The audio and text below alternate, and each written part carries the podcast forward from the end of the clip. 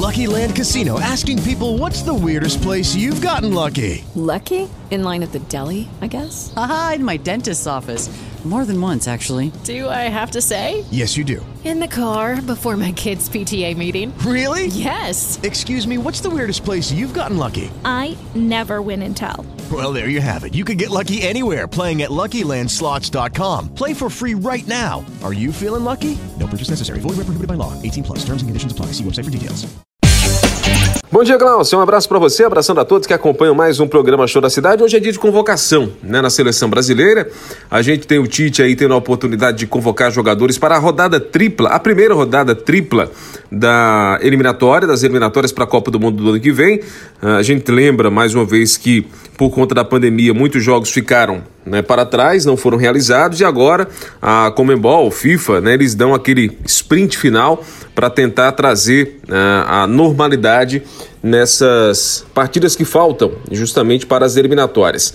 Né? Então, primeiro jogo é, contra o Chile, né, o primeiro jogo, dia 2 de setembro, é a primeira partida, então já está no período de convocação e assim fará o, o técnico Tite. Chile, dia 2, dia 5, contra a Argentina e dia 9 contra o Peru. Esse jogo contra o Peru é aquele jogo que é aqui na Arena de Pernambuco. O Brasil é o líder das eliminatórias, são seis jogos, 18 pontos, é isso mesmo, 3 vezes 6, 18. O Brasil ganhou tudo, né? 100% de aproveitamento nas eliminatórias. Tem aí uh, o jogo contra o Chile em Santiago, a Argentina na Arena Corinthians e o Peru aqui na Arena de Pernambuco. Bom, e depois da, das Olimpíadas, o que é que muda? O que é que muda é que o Tite tem mais opções alguns jogadores que foram para a seleção olímpica, eles normalmente teriam sido convocados pelo Tite já em outras oportunidades. E alguns chegaram a ser convocados, sim, para a seleção principal. Acredito que o principal nome que deve pintar nessa lista é Daniel, Daniel Alves. Por que o Daniel Alves? Uh, o Daniel, ele não encontrou um substituto. Aliás, não foi encontrado ainda um substituto para ele na seleção. O Daniel pegou aquela reta final, né? Porque quando o Cafu se aposentou, primeiro o Jorginho se aposentou, já tinha o Cafu, né? O Cafu já subiu, né? Se aposentou quando eu tô falando da seleção. O Cafu já subiu, virou lateral direito, titular da seleção brasileira. Quando o Cafu estava em declínio, já começou a surgir o Maicon, né? Vocês lembram do Maicon? É, que revezou inclusive já na Copa de 2010 com o Daniel, a lateral direita da seleção brasileira. E o Daniel também naquele momento. Michael Daniel, o Maicon já parou, né? O Daniel está com 38 anos, e não tem substituto, porque quem está entrando na lateral da seleção brasileira não tem é, a... With lucky landslots, you can get lucky just about anywhere. Dearly beloved, we are gathered here today to. Has anyone seen the bride and groom? Sorry, sorry, we're here. We were getting lucky in the limo and we lost track of time. No, Lucky Land Casino, with cash prizes that add up quicker than a guest registry. In that case, I pronounce you lucky. Play for free at LuckyLandSlots.com. Daily bonuses are waiting. No purchase necessary. Void where prohibited by law. 18 plus. Terms and conditions apply. See website for details. A mesma segurança dos que acabei de citar. É, do Jorginho, é, do Cafu. Não tem, não tem.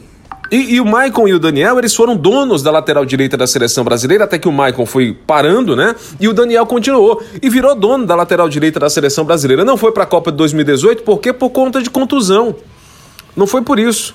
Mas ele estaria lá na Copa de 2018 como titular da seleção brasileira. E agora, até este momento, em ele rendendo fisicamente o que tem rendido, aguentando o que ele tem aguentado, ele deve, na pior das hipóteses, estar no grupo para a Copa do Mundo do ano que vem. Então talvez aí seja a grande novidade. Apesar do, do Everton.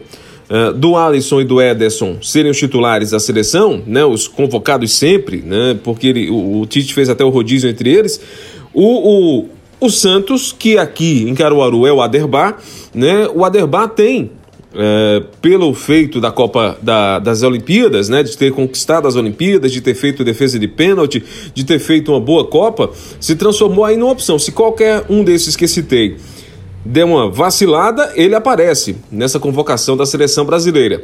Bom, uh, e, os demais, e as demais posições? Para defesa, já está mais ou menos certo que a dupla titular é o Marquinhos e o Thiago Silva, né? Então, aí não tem muito o que mexer. É, na, na, na lateral já falei do Daniel Alves. No meio de campo, Basicamente a convocação é a mesma. A gente pode ter aí uma surpresa ou outra. O Everton Ribeiro, que vem sendo contestado, de repente pode perder a chance nas convocações. Pode aparecer o Claudinho, mas é, ele está indo para o futebol russo. Talvez exista ainda um, um pé atrás. O Gerson pode aparecer também, que foi para o Olympique de Marseille. O certo é que a convocação acontece para esses três jogos e o funil começa a estreitar cada vez mais. Quem não foi chamado ainda começa a cada vez ficar mais distante da Copa. E aqueles que tiveram boa participação das Olimpíadas tiveram aí um acréscimo, né? Tem um, tem um, um asterisco no nome deles como possíveis nomes a serem observados pelo Tite. Vamos aguardar essa convocação para a gente ver se vai ter novidade ou não. Acredito que o Daniel Alves aparece nessa lista. Um abraço para você, Glaucio, abraçando a todos que acompanham mais um programa Show da Cidade.